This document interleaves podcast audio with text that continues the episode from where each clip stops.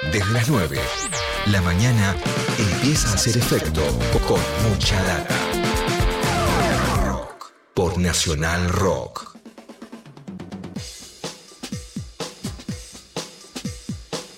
9 de la mañana, 19 minutos, seguimos en mucha data nacional rock. Venimos hablando del tema del estallido social en, Colombia, que sirvió para frenar un proyecto de reforma tributaria. Fue una, fue una victoria ¿no? de muchos eh, sectores que, combaten ¿no? este tipo de, gestas, este tipo de, acciones que, vienen desde el gobierno y a veces en contra de, de los mismos pueblos, pero también muestra un cambio de escenario interesante en Colombia con la aparición de nuevos actores eh, en las protestas, como los jóvenes, las mujeres, los indigentes, ¿no? Y esto también abre un panorama interesante para pensar, ¿no? Qué es lo que está pasando en este país desde, desde lejos, desde acá, o por lo menos con las primeras cosas que nosotros podemos percibir, vemos algunas similaridades con el proceso que se vivió en Chile hace un par de años atrás, ¿no? La sensación de un pueblo que despierta, cansado ya del hostigamiento, pero nos vamos a meter directamente en Colombia de la mano del senador de la República de Colombia y defensor de los derechos humanos, Iván Cepeda, que está en línea con nosotros y al que le agradecemos que nos haya atendido. Iván, ¿cómo te va? Soy Eddie Babenco, acá con Juan Macarri y todo el equipo de Mucha Data en Nacional Rock en Buenos Aires. Buenos días, me complace mucho estar con ustedes. Muy bien. Bueno, yo describía este, este panorama que es, bueno, lo que nosotros empezamos a ver desde, desde la distancia, pero si vos tuvieras que contar eh, sencillamente y para que se entienda qué es lo que está sucediendo en estos días en, en Colombia, cuáles son los cambios que se generaron eh, en esta última semana y, bueno, cuál es la situación que se vive hoy, ¿qué, qué contarías? Pues yo diría que estamos ante, ante la conjunción de dos dos grandes eh, fenómenos económicos y políticos. Eh, el primero es una crisis profunda que está dada por tres grandes eh, problemas. Uno, por supuesto, la pandemia y la manera en cómo ha sido gestionada por el gobierno de una manera absolutamente ineficiente y torpe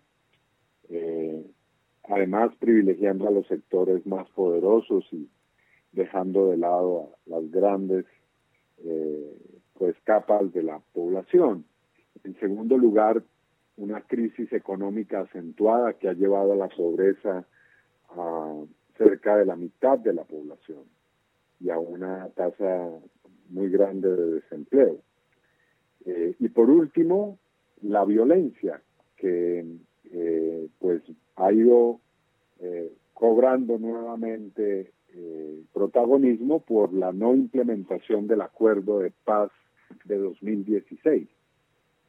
Esos tres fenómenos han llevado a que haya una crisis social profunda que no tiene ninguna solución por parte del gobierno y por el contrario, el gobierno acentúa con sus políticas. Pero del otro lado está este otro fenómeno del que eh, usted hacía referencia o al que usted hacía referencia y es eh, una evolución eh, de la conciencia ciudadana y también de la participación de nuevos sectores en la política.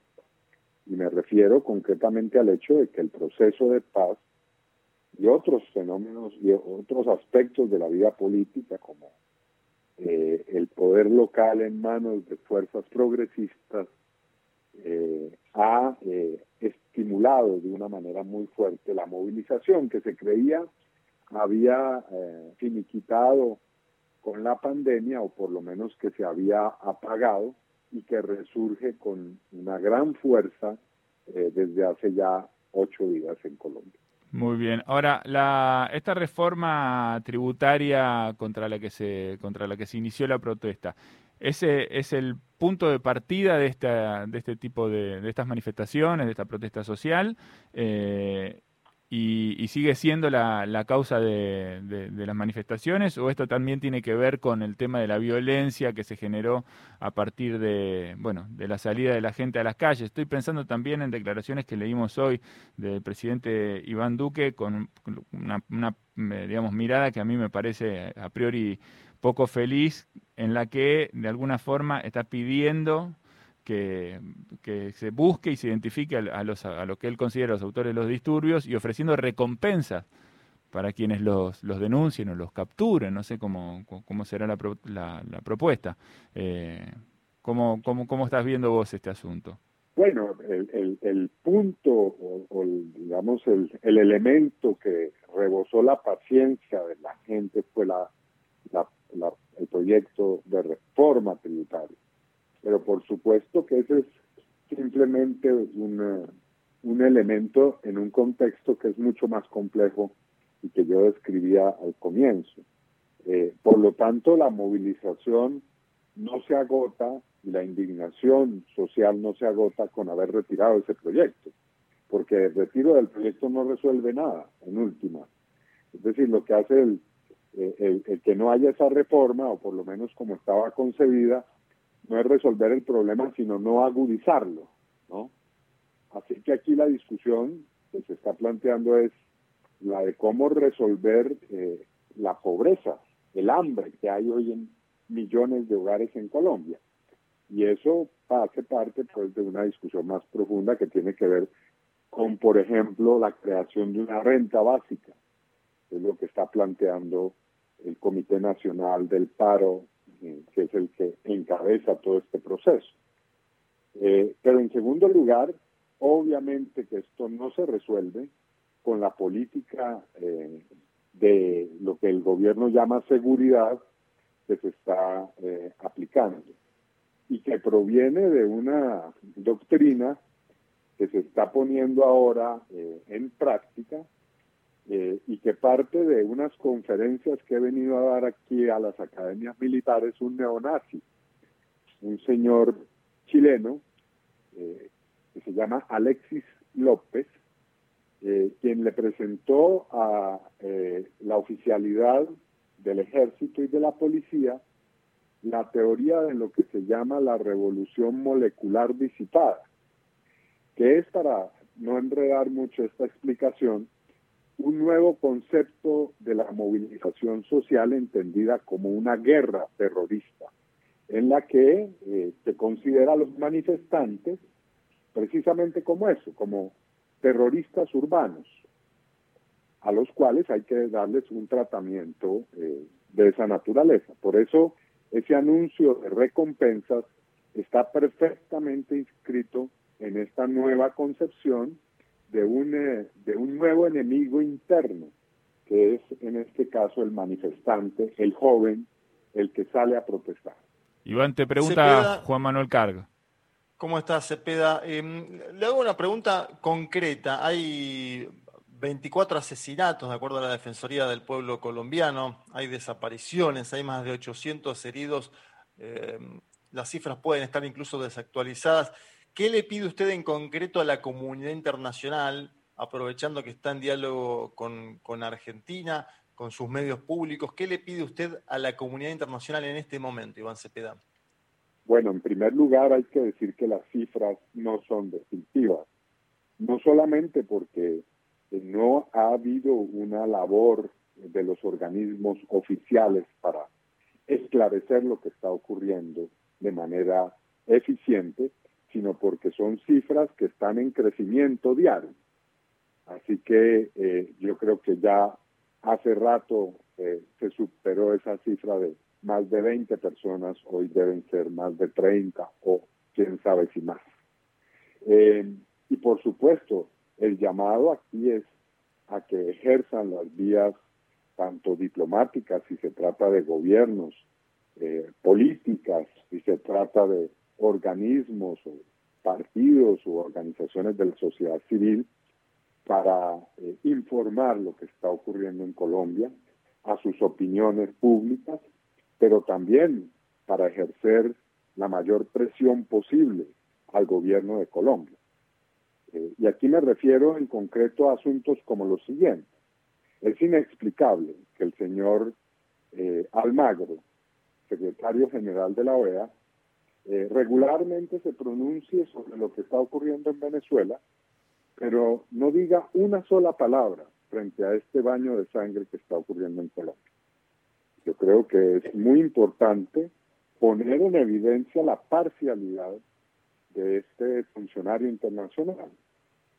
E igualmente es imprescindible acabar con esa imagen y esa idea de que Colombia ostenta una especie de autoridad moral internacional para hablar de democracia, de derechos humanos, de paz, cuando en su territorio se están cometiendo crímenes que están eh, incluso más allá de los que se han cometido en dictaduras militares en el continente.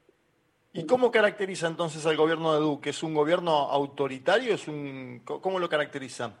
Sí, yo creo que el gobierno de Duque es un gobierno que utiliza eh, toda clase de métodos y políticas que lo pueden hacer eh, pues eh, aparecer como un gobierno que se asemeja mucho a una dictadura civil, ¿no? Un gobierno absolutamente autoritario, que además no es el gobierno de Duque, es el gobierno de Uribe y de Duque.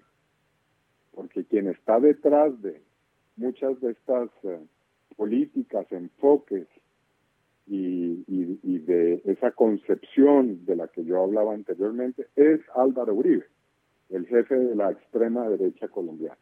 Bien, me, me, quedo pensando un poco en, bueno, este tipo, son, son diferentes situaciones, cada país está viviendo sus, sus propias dinámicas internas, la pandemia creo que yo que subraya también, ¿no? Las problemáticas de, de cada país, pero entre Colombia y la Argentina hay muchas eh, similitudes, ¿no? De hecho, más o menos hay poblaciones similares, eh, la situación económica a veces también en algunos puntos se puede se puede comparar. Ayer nos, nos llegaron noticias de un, encuentro en Miami eh, con bajo la idea supuesta de que la democracia en América Latina está en peligro, que hay que cambiar mecanismos para, para defenderla. Estuvo ahí el presidente de Ecuador, Lenín Moreno, estuvo el presidente chileno, Sebastián Piñera, estuvo Iván Duque también en ese, en ese foro y también participó el ex presidente argentino Mauricio Macri, ¿no? que también para nosotros deja unas declaraciones eh, bastante desagradables.